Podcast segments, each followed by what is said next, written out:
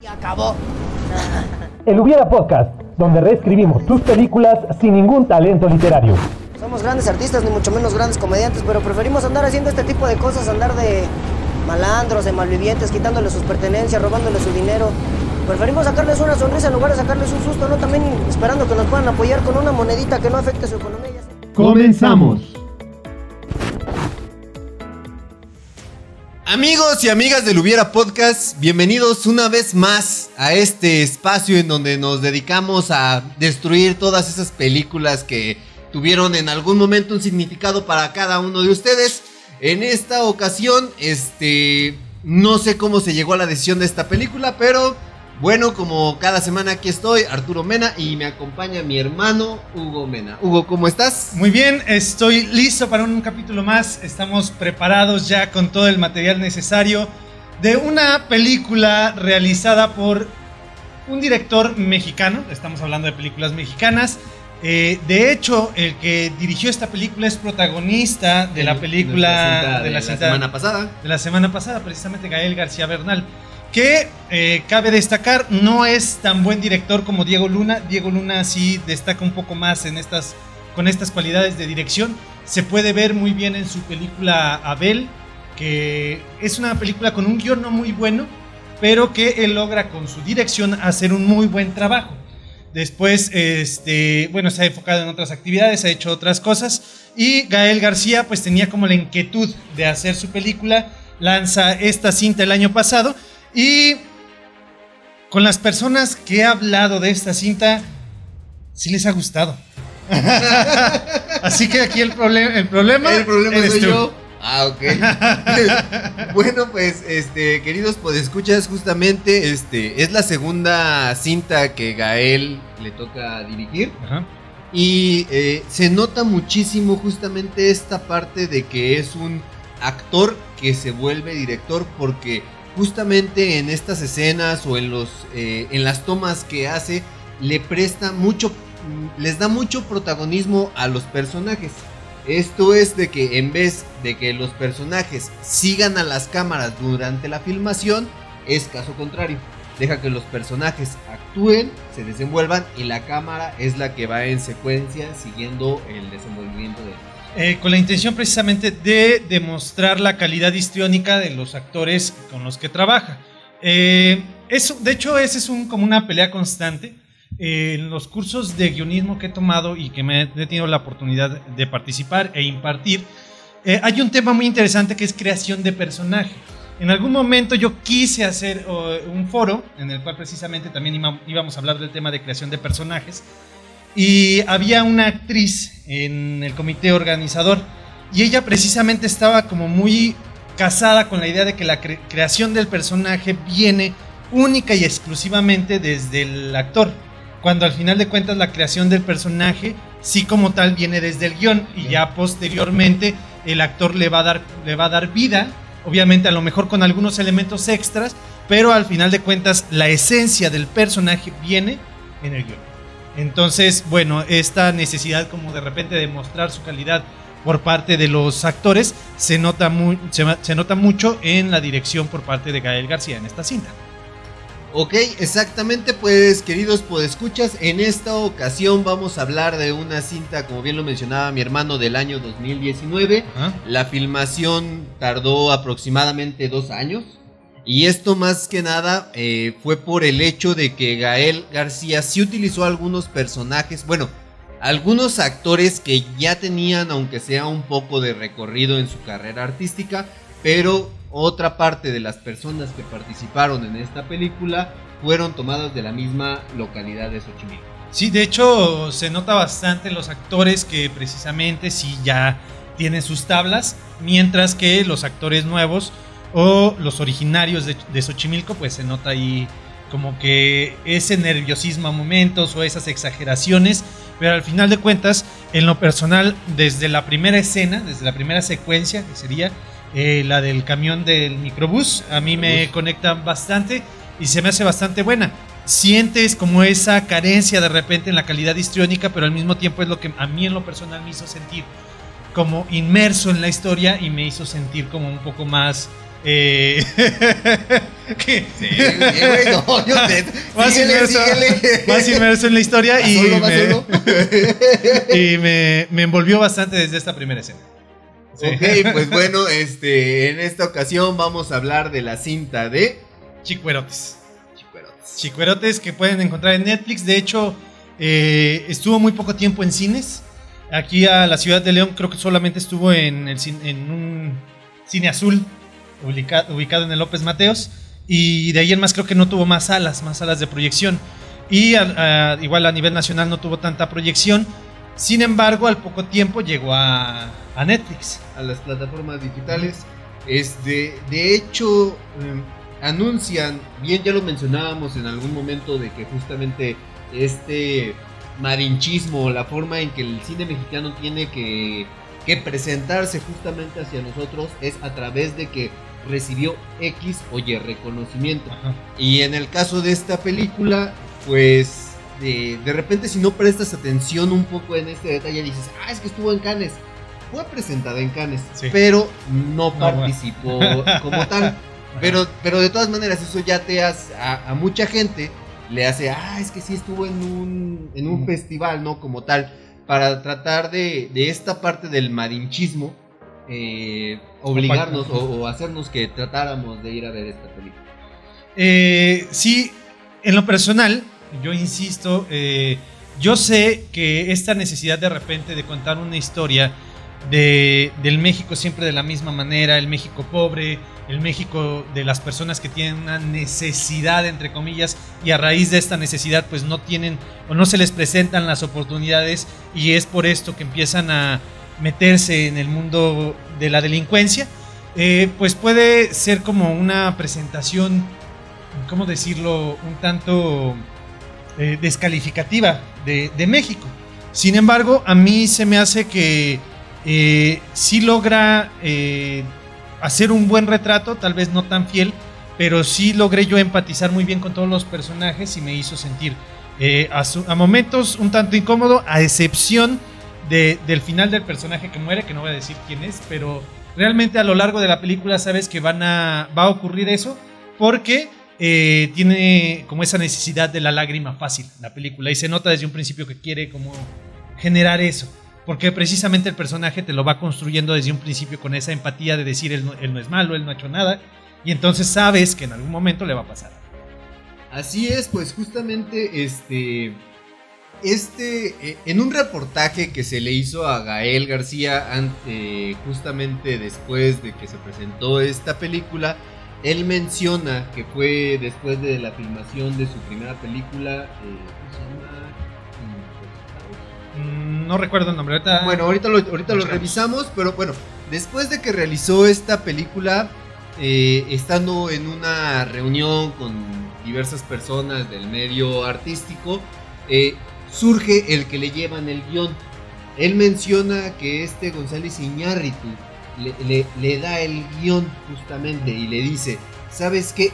Yo siento que esta película tú pudieras hacerla.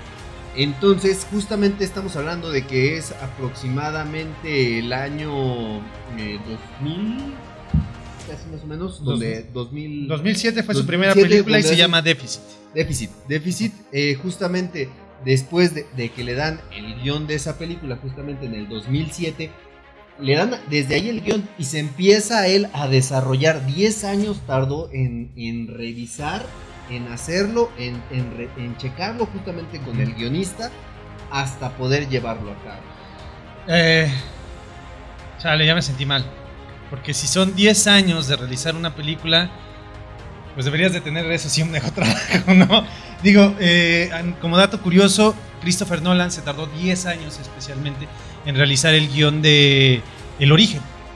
Y obviamente el trabajo realizado en El Origen se nota y se siente, lo, sienten los 10 años que invirtió este Christopher Nolan en la realización del guion para posteriormente la producción. Él estaba, él no quería hacer una película hasta que no estuviera seguro de tener el guion que, que él le gustaba. De hecho, de hecho él realizó la película de eh, El Caballero de la Noche, El Caballero de la No- eh, Batman Inicia y El Gran Truco antes de tener o sea, y ya estaba trabajando pues en el guion del, origen, todavía no tenía el guion terminado del origen y estaba realizando estas películas. Entonces, 10 años eh, sí es bastante tiempo. En el caso de Guillermo Arriaga se tardó 3 años en escribir su guion para Amores Perros. Se tardó 2 años para 21 gramos y un año para Babel.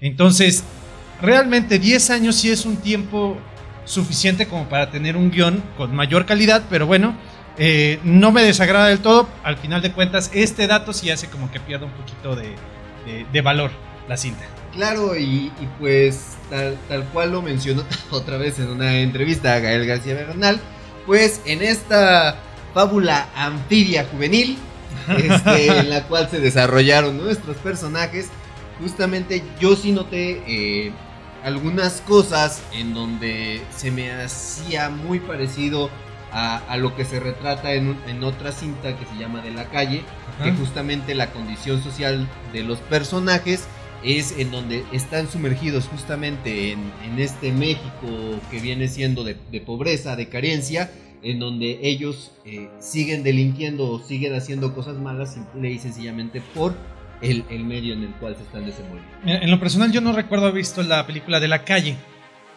pero aquí me llamó y me agradó mucho el hecho de que nuestro personaje principal comienza a delinquir por esta necesidad de salir de- del lugar en donde se encuentra. Y llega un punto en donde él dice y hace la promesa de termino este trabajo, que es un trabajo bastante absurdo y que demuestra como esa falta de madurez del personaje principal. Dice, terminamos este trabajo y ya somos libres y podemos irnos a cualquier lugar. Eh, eso es lo que, que me agrada porque lo he escuchado en muchas ocasiones, no simplemente el hecho de justificar, no lo hago porque tengo la necesidad, si- sino el hecho de termino este trabajo y me voy. Y él se lo promete a, su novia, bueno, a la niña se lo promete que se van a ir. Y lo, lo interesante y curioso de esta película es que se alcanza el objetivo dramático que era irse del pueblo, pero es con un final totalmente desesperanzador y sin futuro. Eso es lo que estábamos hablando justamente también en otras ocasiones. Igual justamente se tocó el tema en, en el video de la semana pasada de que esta escena estilo Chaplin, en donde uno de nuestros personajes se está alejando en la carretera y da un mensaje muy este, des- desalentador. De hecho, a mí me, me- inquieta bastante en esta cinta porque en Chaplin, pues sabías que era, tenías bastante fantasía en sus películas. En sus películas.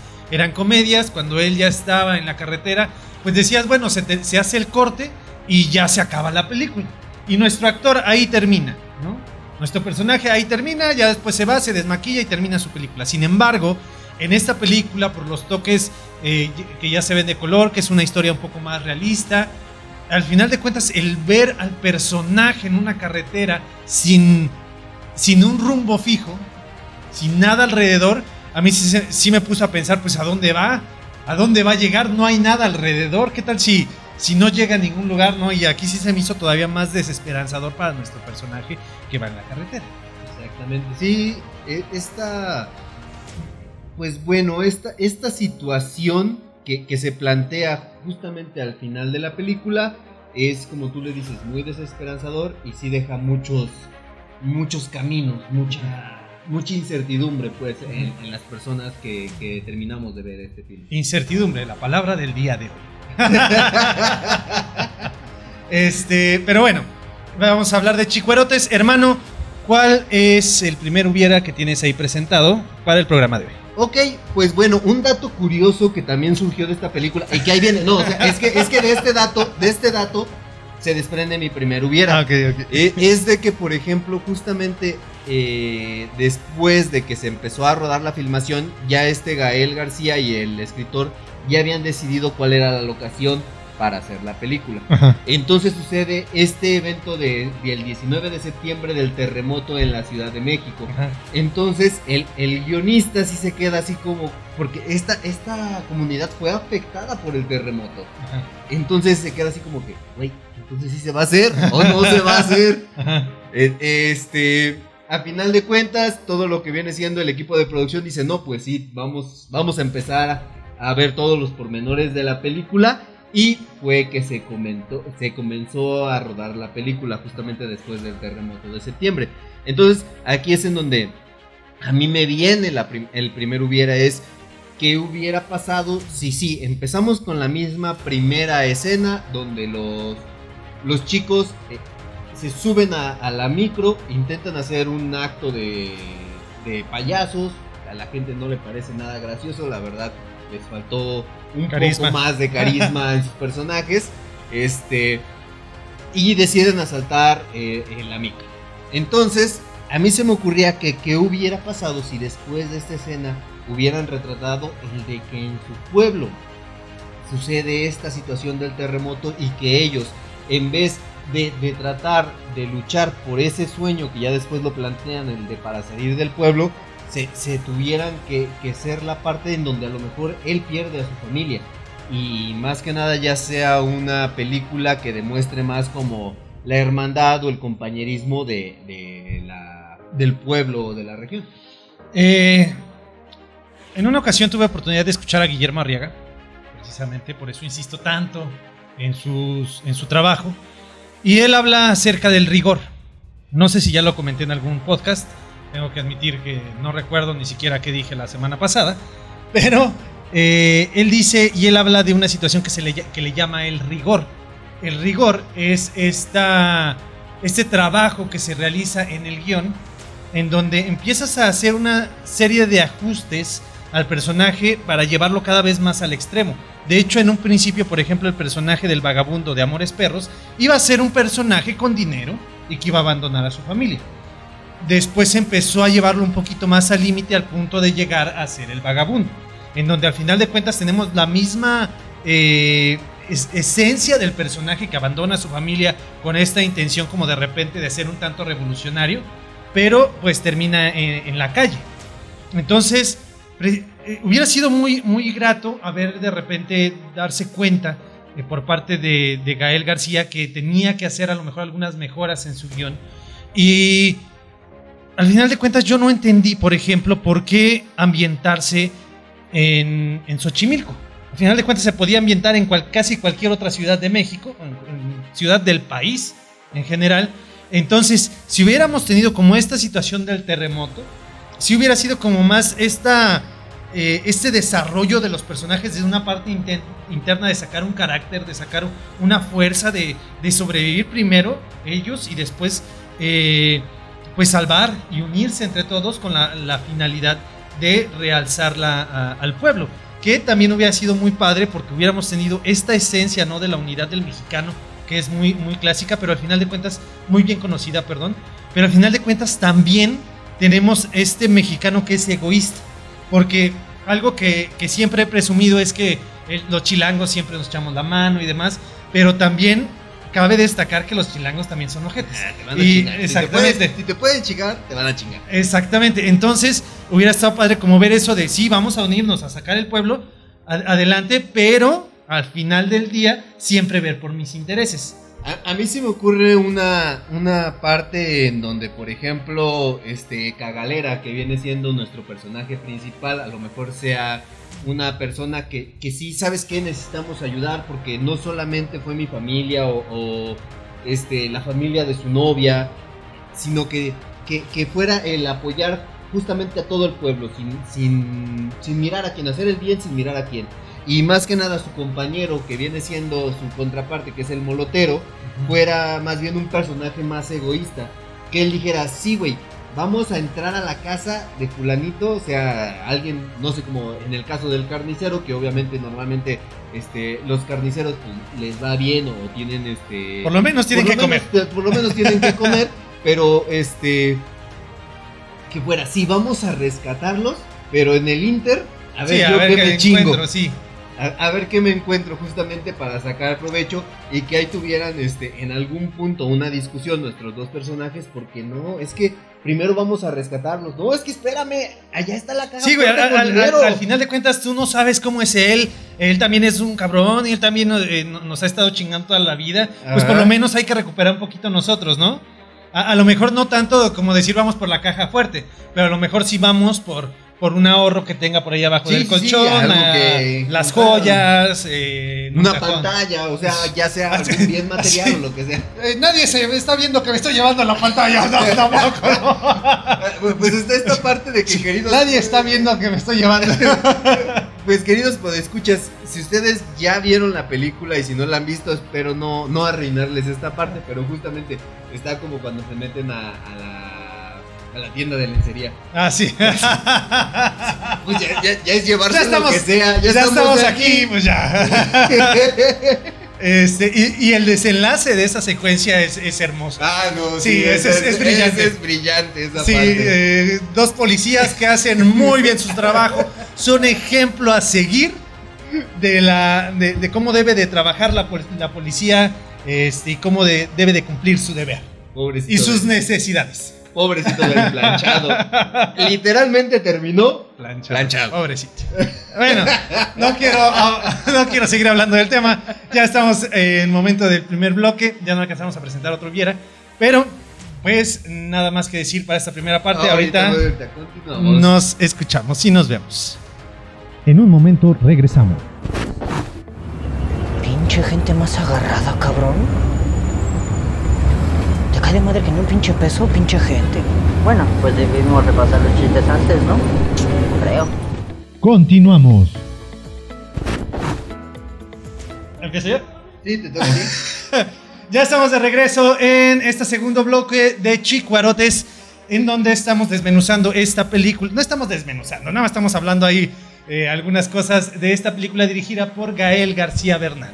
Y eh, empezamos con el, eh, el hubiera de que hubiera pasado si precisamente se hubiera grabado en esta, tomando en cuenta esta situación del, del terremoto, el cual hubiera sido bastante también atractivo y vendible, porque hay que tomar en cuenta que eh, este evento, por ejemplo, del terremoto, han habido ya algunas películas que precisamente surgieron desde los terremotos que han ocurrido en estos últimos años y se han vendido bastante bien. O sea, la gente, a la gente les ha resultado bastante atractivo el, el, eh, tema. Y entonces, una buena historia, muy bien contada, bien hecha, eh, hubiera funcionado. Porque yo recuerdo hace poco vi la película 1985. No recuerdo cómo se llama, creo que se llama El Terremoto del 85, algo así.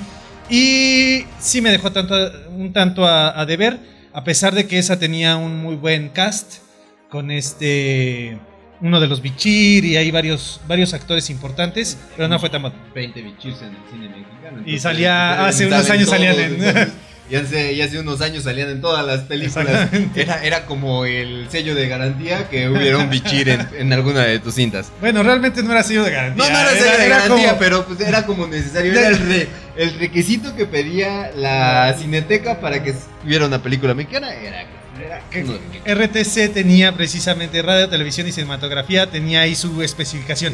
Si no hay un bichir, no te, da- no te damos apoyo para el- la película. Para la película ahorita es, si no está De hecho- Marta Gareda y Omar Chaparro, pues también no va a funcionar. De hecho, cuando salías de artes y ciencias cinematográficas de, del CUEC, te daban el cuponcito para que fueras a cambiarlo con uno de los bichir para que participara en tu película. En de tus proyectos. Sí, ok, perfecto. Pues, pues sigue, este, justamente, queridos, pues escuchas, pues bueno, este, esta parte, como bien lo mencionábamos, de a lo mejor el de que se retratara eh, algo más acerca de- del terremoto justamente que se, que se vivió, pues, bueno, si ya de por sí habían tardado 10 años en, en como ver concretado este sueño de la realización de esta película y más aparte los dos años que tomó la filmación, yo siento que sí se hubiera alargado todavía un poquito más porque justamente tendrían que empezar a hacer todas esas adecuaciones para que, para que la historia funcionara sobre, sobre el hecho. Pero más, sin embargo,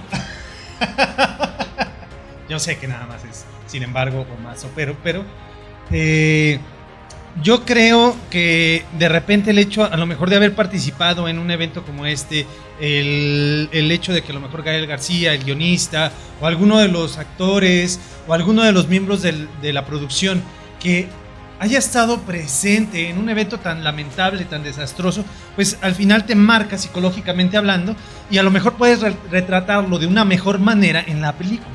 Entonces, sí, te hubiera tomado un poquito más de tiempo la realización de esta película, pero al final de cuentas no hubiera eh, tenido como resultado una cinta a lo mejor un tanto floja, sino si hubiéramos tenido como esta, eh, este factor realidad y emocional que hubiera hecho que la cinta hubiera resultado más atractiva. Que precisamente eh, hay un tema que a mí me llama mucho la atención, que es la fantasía y la realidad al momento de, realizar una historia, ya sea en literatura o ya sea en una película. Eh, precisamente por esa, esa, frase que digo, ¿no? De la fantasía.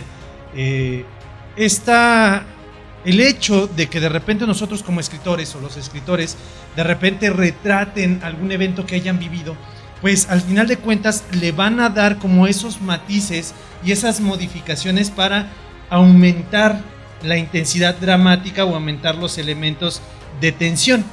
O van a hacer que las fantasías se genere todo un universo con la finalidad de eh, que sean eh, verosímiles, sean creíbles y tengan un, aterrizaje en una realidad factible, como pasó precisamente con esta historia de Batman con Christopher Nolan, ¿no? Entonces, eh, el hecho de que uno de nuestros miembros del staff o del crew hubiera estado presente en un evento como este y al momento de realizar las, la película, pues hubiéramos eh, tenido como este factor personal que aparece en la cinta y que realmente al final de cuentas se siente al momento de apreciar un, producto cinematográfico como este. Ok, pues bueno, aquí por ejemplo también, este, posteriormente a, este hubiera, a mí por, eh, una de las cuestiones que, no tanto me agradaron de esta película era por ejemplo eh, el hecho de que también Em, empezaron a sacar como que otras subhistorias dentro de la, de la historia principal. Por ejemplo, la parte de, del papá alcohólico y abusador, la parte eh, del hermano que tiene otro tipo de preferencias sexuales, la historia de la hermana en donde llega después de traer unas quesadillas diciendo que alguien la había atacado este, que ya después vimos que no, que no era realmente eso, sino que estaba echando novio y quería justificar el que llegó un poquito más tarde. Pero justamente todas estas historias que, al final de cuentas no desencadenan en nada. Y, por ejemplo, nada más hicieron la película un poquito más aletargada a mi punto de vista. Ahora, por ejemplo, siguiendo, siguiendo la primera línea, que era lo que, lo que se había planteado de que eran un par de jóvenes que habían intentado eh, hacer un espectáculo o, justamente como bien lo mencionan y lo, lo dice muchas muchas de las personas que suben en la Ciudad de México en hacer un espectáculo en los microbuses es el que yo prefiero estar vendiendo antes de estar robándole a usted. Este que justamente qué hubiera pasado si a raíz de este primer episodio en donde ellos prueban las mieles de la delincuencia se hubieran encaminado justamente a, esta parte, al de que cada vez sus crímenes fueran más violentos y que hubiéramos visto el desarrollo de unos personajes que se van encaminando hacia la... Que, van escalando. Yo aquí pienso en esta película de Ciudad de Dios, de, del niño que al final de cuentas, pequeño. ese pequeño que empieza no eh, con un poquito de agresión al punto de convertirse en el principal. Eh, líder del crimen de, esa favela. Entonces, hubiera estado padre como esta historia de crecimiento, de, ascenso y caída, porque al final de cuentas, si solamente lo dejas en ascenso, puede quedar como en esta historia de en donde resaltas la, eh, el, crimen, en donde haces que la gente eh, parezca que, idolatra a los criminales, como estas, como estas series que hemos tenido de, de los narcotraficantes. Pero no, un punto en donde llegan al clímax, en donde sí terminan siendo los mejores, pero en donde terminan en un punto tan bajo, en donde ya nadie los conoce, en donde ya nadie sabe quiénes son, en donde ya terminan en la pobreza, en donde terminan sin absolutamente un peso ni un centavo, como esto que ocurre tanto en las películas de Martin Scorsese, en, esta de, El Irlandés, que precisamente está en un punto climático el personaje y ya al final nadie sabe quién es la persona. Entonces, sí, también hubiera estado padre, aunque hubiéramos requerido un tiempo mucho más extenso. Y siento que sí eran necesarias estas, eh, estas como sublíneas o estas líneas alternas o estas líneas argumentales precisamente, en donde tenemos que entender por qué nuestro personaje principal está tan desconectado de las, las, las reglas morales que normalmente se tienen. Teniendo un papá alcohólico, un papá violento. De hecho, ese factor del papá violento no sé por qué no, no te enganchó. Si al final de cuentas es un factor muy importante para la, la forma en la que se desenvuelve nuestro personaje principal. Pero además sí era como necesario el que nuestro personaje, para que tuviera ese ascenso, tenía que estar como desconectado precisamente de la realidad y decir, yo quiero sobresalir y me, me importa poco si mi familia se, queda- se quiere quedar en el hoyo porque no los aguanto y no me interesa ya estar con ellos. Entonces, tenemos como esa necesidad de, de generarle una historia previa a nuestro personaje, una justificación para que él quiera salir, se convierta como en el líder de, ahí de Xochimilco, este, en cuanto a crimen organizado. Y ya al final de cuentas, bueno, creo que todos sabemos que en algún punto eh, es como jugar un juego de azar, ¿no? Eh, puedes es- en algún momento estar hasta arriba y en algún otro momento ya terminas estando hasta abajo.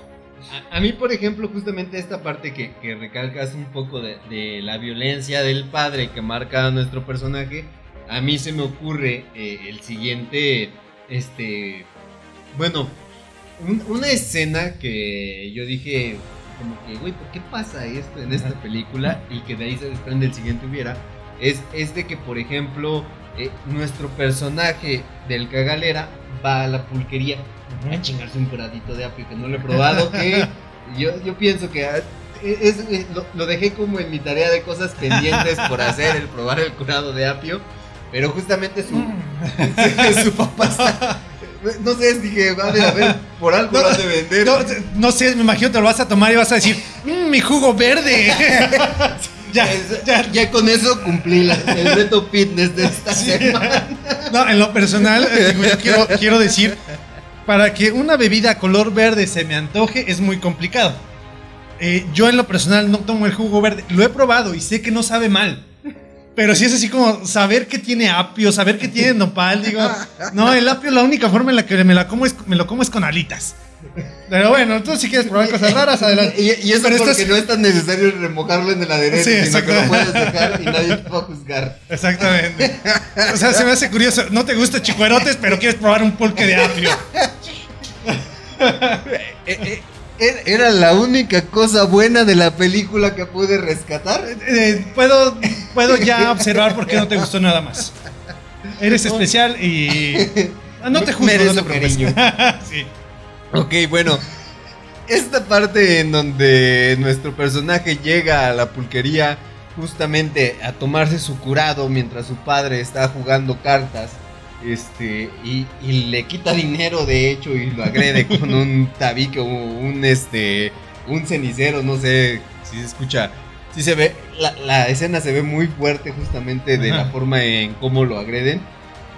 Este, pero yo no sentí que, que a final de cuentas eso aportara un poco más a, a la narrativa o a la cinta. O sea, como que esa escena a mí en lo particular no, no, no me ayuda a que lleve algo del desenvolvimiento. Muy bien, del- en nuestro próximo episodio de Lubiera voy a traer un cenicero y voy a golpear a mi hermano para ver si no produce ningún tipo de reacción en él.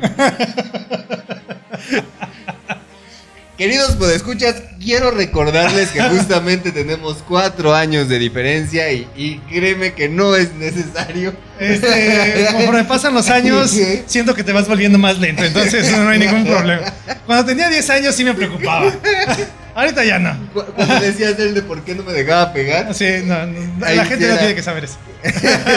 ok, bueno.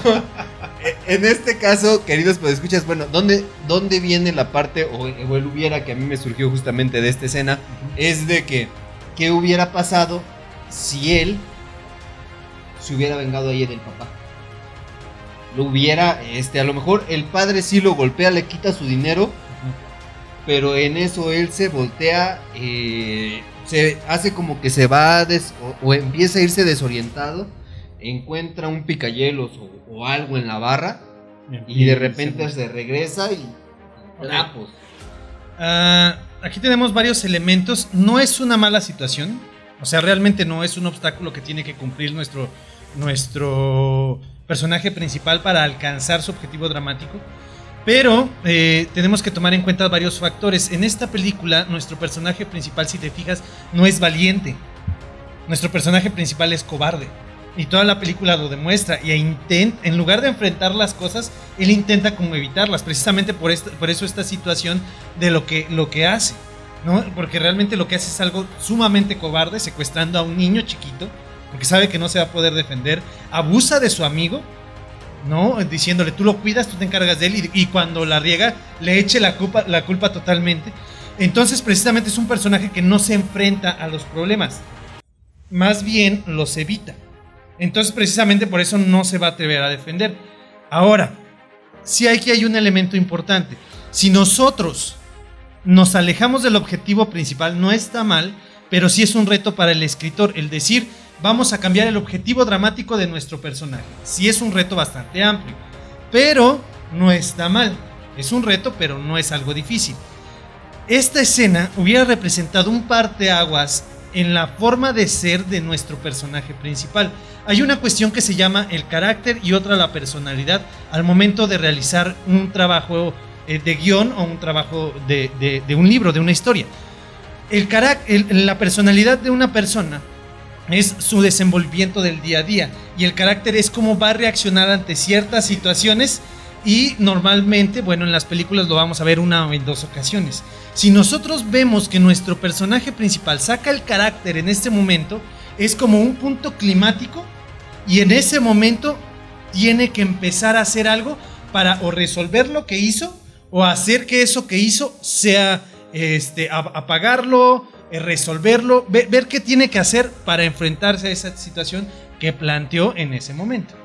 Aquí, por ejemplo, justamente esta parte, eh, este hubiera que a mí se me, se, se me vino a la mente, eh, esta, esta situación del golpe o la agresión hacia el cagalera se da justamente después de que ya comete este crimen, el de que intenta secuestrar, bueno, no intenta, más bien secuestra al hijo del carnicero para obtener eh, eh, una recompensa que él quería canjearla por un, un puesto en Comisión Federal de... Bueno, Para no, no mencionar. Digamos que era luz y fuerza del centro. Okay. Esa ya no existe. Entonces. Sí, digamos que es luz y fuerza y que no es la CFE. Ok. aquí, aquí, por ejemplo, este, a mí se me, se me ocurría eh, el hecho de que ya lo hacen primero con ese afán. El papá no ha dado señas de quererlo rescatar ni, ni querer este como ponerse en contacto con los con los secuestradores del hijo. Sucede esta situación en donde este nuestro personaje principal tiene que vengarse de, de su padre y entonces justamente ahí empieza la fractura en su mente. Entonces se empieza a volver malo. Entonces, ¿sabes qué?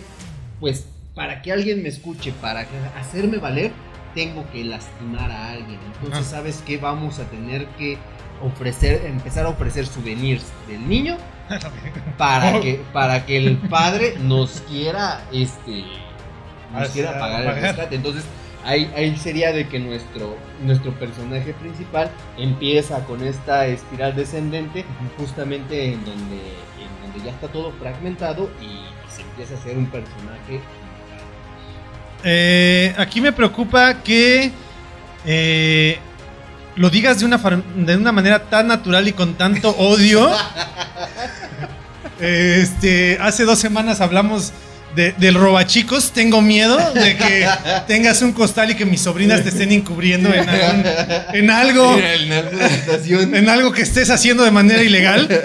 Yo una vez quiero decirle a la policía, sí, yo apoyo lo que vayan a cualquier investigación. Estoy dispuesto a apoyar. Hay, hay años de abuso sí, que pueden ayudar a condenar sí. este sujeto. Eh, no sé. Yo, yo cuando estabas hablando, yo me imaginé en otra situación completamente distinta. Pero hacer eso, pues tendríamos una película muy, muy cruda, una película muy violenta, una película que realmente nos, nos hubiera generado bastante incomodidad ante pues este tipo de escenas que son bastante, cru- bastante cru- crueles, bastante crudas, bastante agresivas. eh, y también hubiera sido un reto para Gael García cómo lo va a resolver, ¿no? Porque hoy en día, digo, sí, no estoy apoyando el hecho de que tengan que sacar cómo le cortan el dedo a un niño o cómo lo mutilan o cómo hacen alguna... O, supongamos que hubiera sido la esposa, ¿no? Que se hubiera, ya se hubiera deschavetado el personaje hubiera dicho, ¿sabes qué? Pues en vez del niño voy a secuestrar a la esposa, voy a secuestrar a alguien más grande o, el niño es más grande. Pero al final de cuentas, eh, eh, este es un reto cinematográfico para ver cómo lo vas a retratar en la pantalla. Es un reto a la dirección de Gael García eh, retratar esto. Pero puede ser un reto si lo vas a sacar en pantalla o si no lo vas a sacar en pantalla, ¿no? De entrada. Pero yo lo que pensé precisamente ante esta situación de nuestro, nuestro personaje que se va como volviendo un poquito más, más loco, eh, busca como un resultado más, a, a lo mejor incluso más inmediato ante, ante la situación de decir, sabes que ya me tienes harto, mejor voy a buscar una resolución más pronta. Este, en lugar de, de mutilar o hacerle algún daño Bueno, extra. eh, eh, estábamos hablando de que pues el, el padre no, no Mm. está cooperando, pues necesitamos ver la manera como para motivarlo a, a que coopere. A mí me gustaría motiv- verlo motivado de otra manera. Este, pero no sé, me imagino a lo mejor eh, él nos alejamos. Imaginémonos que, que no secuestra precisamente al niño, que no secuestra o no agrede como tal al niño, sino empieza y opta por este empezar, no sé, a robar a esa tienda a la que iban a comprar, empezar a robar incluso directamente al, al carnicero. Imagínate que empieza a hacer todo este tipo de situaciones y se empieza a echar encima al pueblo. Porque al final de cuentas es un pueblo pequeño. Entonces si empieza a saltar, este, o alguna... No, de hecho, ahora que lo menciono sería, sería como un tanto complicado este, hacer de esta manera. Lo que pudiera hacer era precisamente, pues sí, eh, vengarse del papá, quitarle todo el dinero y al final de cuentas, imagínate, se venga del papá. Y después de vengarse, que lo mata o hace alguna, a- alguna situación que lo deja en muy grave estado, imagínate cómo puede terminar él psicológicamente hablando. También se puede ver como un tanto afectado y, y ya después y, que empieza a consumir algún tipo de drogas o que empieza a encontrar como otra salida a- a- al hecho de no poder encontrarlo a través de una vía económica. Pues sí, es, es como estábamos mencionando, de, de que entrara en una espiral descendente. Pues bueno, queridos escuchas, llegamos hasta la parte final de este, de este segundo bloque y ahorita nos esperamos para el desenlace de esta serie, Sí, de esta película. de esta película. Guacharotes. Cu- Chicuarotes. Chicuarotes. Vamos a hablar hoy de cuachuarotes. En un momento regresamos. Todo, jala todo, chingada. Acá, acá, acá, este hijo de su. p- ¡Órale! Tú síguele, tú síguele, tú síguele, vete orillando, vete orillando, vete orillando, vete orillando, carnal. Tú vete orillando poco a poco, carnal. Eso, eso, ahora sí ya nos bajamos. Por aquí nos bajamos, eso, chinga. Pues señores, señores, esperemos que les haya gustado el show. Ahí se chingan un bolillito para susto. Continuamos. Muy bien, vamos a seguir. Ok, pues queridos amigos del Hubiera Podcast, regresamos. Sí, regresamos, adelante, adelante. regresamos, regresamos con este. Con, con esta discusión acerca de la película de Chicuarotes. Ajá. Y justamente este, estábamos en esta parte de la espiral descendiente de nuestro personaje principal. Y, y justamente a mí se me, se me venía también a la mente, eh, después de haber planteado este escenario en donde nuestro personaje principal se termina vengando de su padre, a, a mí se me ocurre esta parte de donde, por ejemplo, está bien, secuestran a- al niño. Ajá. Pero a- a- aquí me, me- me presenta dos escenarios. Uno, el de que el padrastro se dé cuenta Ok. de que, Bien. de- de que- Ah, de que de lo que lo secuestró Ajá. y entonces quiera tomar partido y así como que con su él también su afán, su alcoholismo y necesidad de ganar dinero, este, Pues también- le- le- empieza a ser cómplice y, y que empiece a hacer justamente estas cuestiones eh, más eh, motivadoras para que, para que les den el rescate. Mándales un mechón de pelo. Exactamente. Yo soy más noble. Mándales un zapatito para que lo pongan en el coche. Eh, de, de aquí, antes de empezar a hablar, yo quiero decir que todavía sigo sorprendido porque me iba sentando y arrancaste el Ah. tercer bloque. Eso fue lo que me sorprendió realmente. Digo, wow, wow, aguanta, ¿qué pedo? ¿Qué está pasando aquí? Eh, sí, eso estaría muy padre, ¿no? Imagínate. El, se- el- el de la idea del secuestro, pues es el niño. Pero el, el papá se suma al proyecto, por así llamarlo, así como si fuera un podcast. Oye, papá, tengo un proyecto, pero necesito a alguien que me ayude. Este, Jalo. que me ayude con, con, este, con capital y con ideas creativas. ¿Y cuál es? No, pues tengo al hijo del carnicero. ah, no, mira, tengo unas, unas ideas acá muy revolucionarias de cortar dedos, cortar extremidades, una oreja. En mi época había un, un señor Un que era señor famosísimo, famosísimo. que era el mocha orejas. que, que- que parte, que, que esto, por ejemplo, cuando yo también vi la película, me recordó muchísimo, eh, justamente cuando, cuando se dio esta etapa de- del señor Arismendi, que, que fue el famosísimo Mocha Orejas, yo me acuerdo que empezaron a surgir no solamente otros grupos delictivos que se dedicaran a lo mismo, Ajá. sino que, que yo recuerdo una noticia, no me acuerdo en qué entidad, pero sí fue este, de amigos de provincia, eh, este, en donde eh, hicieron mención, o sea, secuestraron a un compañero del salón a cambio, no me acuerdo si, si era cuando apenas iba a salir el, el Xbox. O, o- o una, o- o una situación así. O sea, e- era un videojuego que, que- que estaba a punto de ser lanzado Ajá. o que se tenía poquito de haber lanzado. Y justamente ese era el rescate. E- El que les proporcionaban, por así decirlo, un Xbox, Ah, dos de- controles y, y juegos. Hermano, acabas de darme la idea de cómo cons- conseguir mi PlayStation 5. ¿Y por qué miras a mis hijas? No, ellas no hay problema. Este, con César, siento que, que tu hijo le puede decir, vamos por, por plantas contra zombies y se va conmigo sin problema. Sí, no creo que soportes a mis hijas después de una Sí, no. sesión de hablar de coreanos y No, K-pop. Entonces, chinos. yo, yo siento Gracias, que ya, ya- ya te les- las regreso. te las re- aquí están. Ya les compré su boleto para que los vayan a ver al cine. Ya verá. Entre más lejos de mí estén, mejor. Este. ¿En qué, en qué hubiera estábamos? Ah, sí, que se sumó precisamente al Ajá. proyecto eh, emprendedor de su hijo, este papá adoptivo. Eh, imagínate se- que se termine convirtiendo precisamente en el líder del proyecto, así como de repente tenemos a una camarógrafa que empieza a sentirse como la líder del proyecto y empieza a decir, no, mejor vamos a hacer esto, vamos a hacer Mover aquello. la iluminación, mover la cámara, sí. Sí, cada quien. Ya empiezan como a sentirse como dueños del proyecto. este. Pero que, que así empiece a mover a nuestros dos personajes, ¿no? Y entonces eh, que les diga, no, hazle así. Y es más, lo pueden cambiar precisamente de locación. Imagínate que el papá llega a un punto en donde, bueno, el papá adoptivo llega a un punto en donde lo lleva a la casa al niño.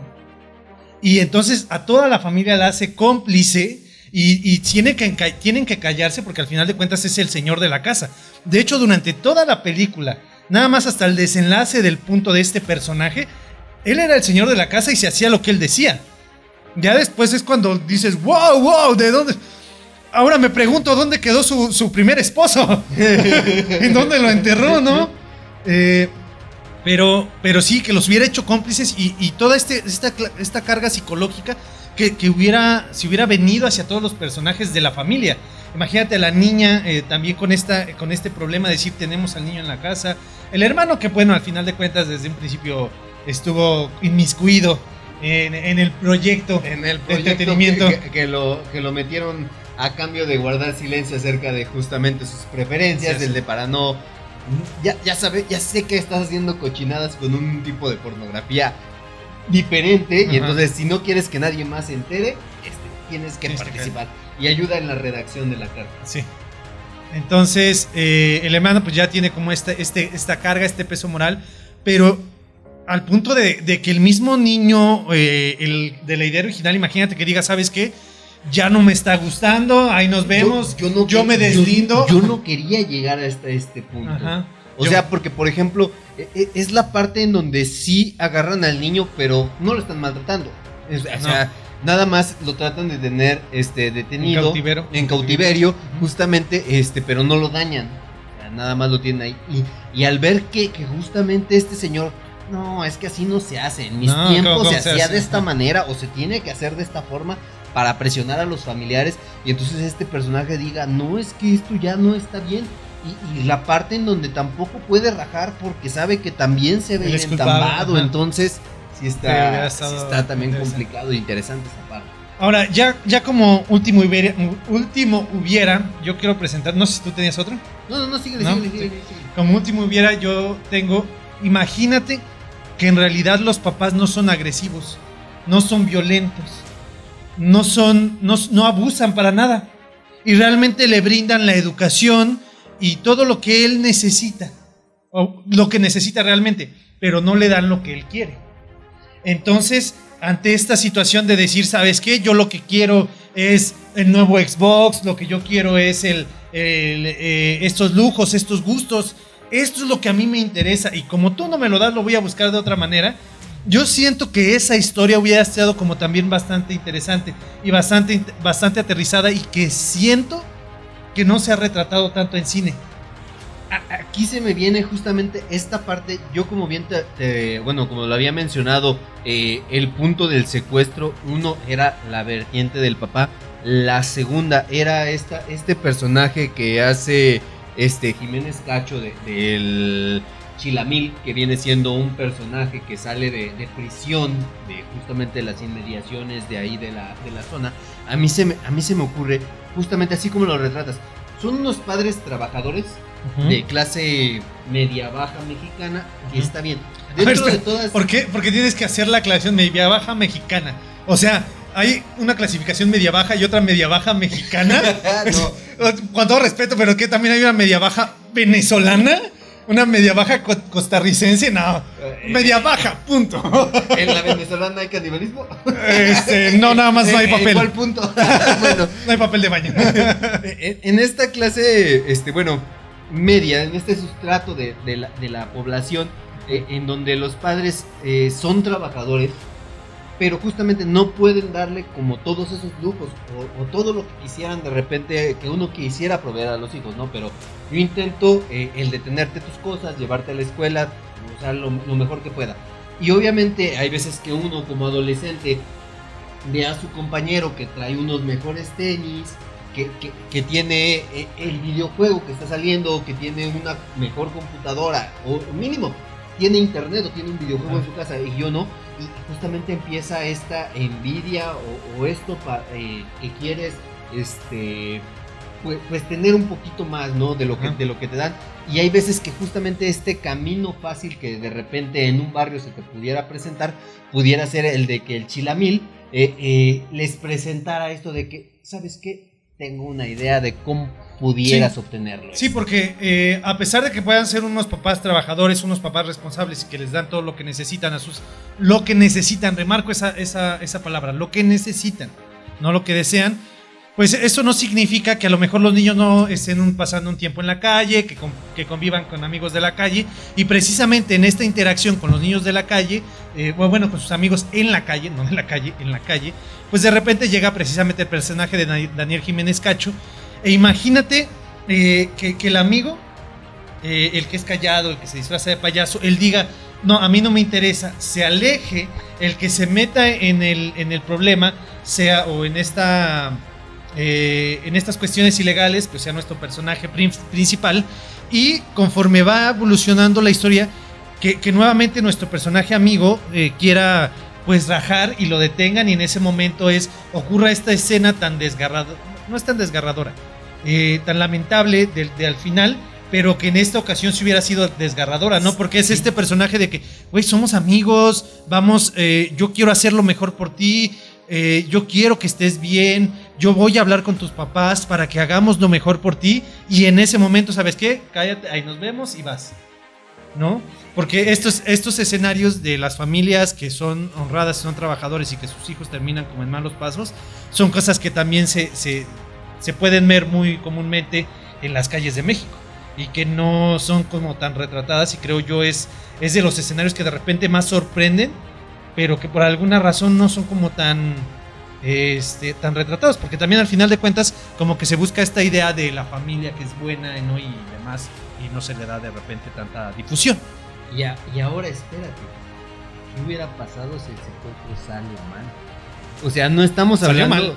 No, no, no, no, sí, pe- pe- pero, o sea, me refiero al hecho de que tienen al niño, lo tienen capturado. Está bien. Ajá.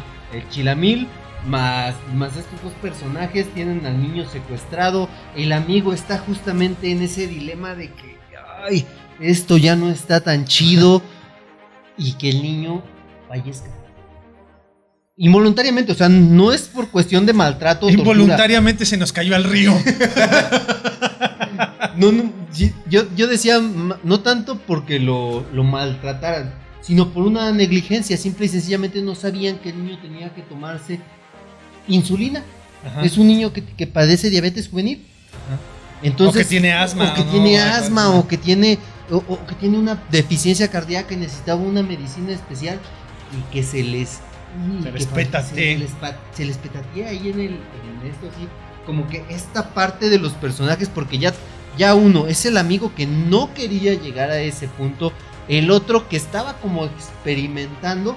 Y, y el que sí es malvado y Billy y dije, ah, ya ni modo. Híjole, ya se me murió otro. Vamos con el que sí. Eh, aquí tenemos como. Esto, esto sí nos, nos da bastantes vertientes y sería como un reto muy grande. El ver hacia dónde te vas a dirigir, ¿no? Y eso depende mucho de, de aquella persona que escribió a los personajes y que entienda del todo la psicología de estos y que vea cómo van a reaccionar. Porque tenemos como la línea de decir, pues vamos a ir por el camino de. Este, vamos a escapar, vamos a huir. eh, que sería como una muy viable, muy, muy fácil de resolver. Una segunda, pues vamos a hacer como que no pasó nada y vámonos de aquí. Y al final de cuentas eh, tenemos una, un desenlace en el que pues todos nuestros personajes tienen cierto remordimiento o cierta carga de conciencia.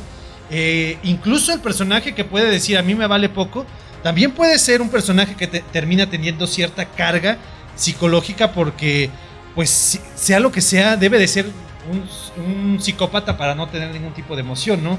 Entonces, si no es psicópata, a lo mejor puede parecer que no está sintiendo nada, pero a lo mejor empieza a, hacerse más a hacerse alcohólico, eh, a, a refugiarse en alguna otra, en alguna dependencia. Y entonces, eh, que, que conforme vaya avanzando la historia, a lo mejor los descubren, este, intentan como escaparse. Tenemos como muchas vertientes ante esta situación de un niño eh, que pues se les fue de la mano y terminó falleciendo. Exactamente. Está muy también interesante. hubiera estado interesante y, y esa película yo sí le iría. La viste. Al final de cuentas la viste. Punto importante, pues sí. Eh, y hay un, hay un punto de, a destacar de esta película. El póster es hermoso. Ah, sí. El póster es, es buenísimo. Si ustedes tienen oportunidad de buscarlo. Sí. El- la pura imagen eh, de publicidad que tiene esta película, a mí me encantó. Los dos payasos sentados en la parte de atrás del camión. De la pecera. de la pecera es, es hermoso. Eh, yo creo que desde ahí ya sabes por dónde va el asunto. Y pues al final de cuentas me sorprende que te haya sorprendido porque sí, precisamente desde el póster ya sabes para dónde va. No, no, no, no, no. Yo no digo que no me, que no me sorprendió. O sea, yo más o menos sabía de a qué iba la cinta. Pero te digo, se me hizo un poco de, de lo mismo. Y el, y el clímax sí está fuerte, ¿no? El hecho de que Sí, ves a la sí, niña ahí. Sí. eh, desde un principio tú ya sabes que, que este güey ya sabe, pero yo creía que el carnicero también no sabía. sabía y, y No. todos sabían y nadie sabía. Y No, es no que yo sé que, él sabe, que nosotros sabemos que él sabe que no sabe. Y, y yo le dije, ¿sí vas a ir o no, vas a ir? Este, no, yo sabía que precisamente el personaje de Daniel Jiménez Cacho ya sabía, pero el que también creí que ya sabía era el carnicero y que por alguna razón eh, se los llevaban por Se otro los lado. llevaban por otro lado para, hacer vengarse. una emboscada. Sí, pero o, o para que dijera no es que no fue alguien del pueblo, pero los terminan matando a todos. Cuando te das cuenta que nada más es algo por parte de Daniel Jiménez Cacho y lo que hace, dices hijo de su madre, sí, desgraciado. está- está Está fuerte. En lo personal, yo sí les recomiendo la película, si tienen oportunidad de verla, una hora y media de su vida que no creo que, que desperdicien. Eh, Es agradable, es grata. Este, y si no tiene nada más que ver, pues es una buena oportunidad de apreciar un poquito del cine mexicano actual, contemporáneo, y en este caso dirigido por Gael García Bernal. Hermano, ¿algo? Y si pueden agregarle estos hubieras que dijimos, nada más dejen volar un poquito de imaginación Sí. y ustedes van a ver así como que otra perspectiva de, de la esta película. película. Pues de mi parte, queridos podescuchas, como toda la semana les agradezco el haber estado aquí con nosotros. Nada más les recuerdo este, suscribirse a nuestro canal si aún no lo han hecho, el darle like, eso nos ayuda muchísimo. Igual cualquier comentario, crítica que ustedes quieran da- dar también nos, nos ayudaría muchísimo. para Y mejorar. activen la campanita esa para que les notifique cada que subimos un video. También eso es importante. Eh, y bueno, por mi parte nada más recordarles que el cine es la oportunidad que tiene la fantasía de ser realidad y la realidad de ser fantasía. Hermano, Pues yo nada más les puedo decir, coman frutas y verduras. y nos estamos viendo la próxima semana. Nos vemos. Muchas gracias por escucharnos. I did everything he asked me to do. I changed. Esperamos que después de ver una película también te preguntes, ¿qué hubiera pasado si? After all this time. Always. Y recuerda, el hubiera sí existe. I ate his liver with some fava beans and a nice Chianti. Hasta la próxima.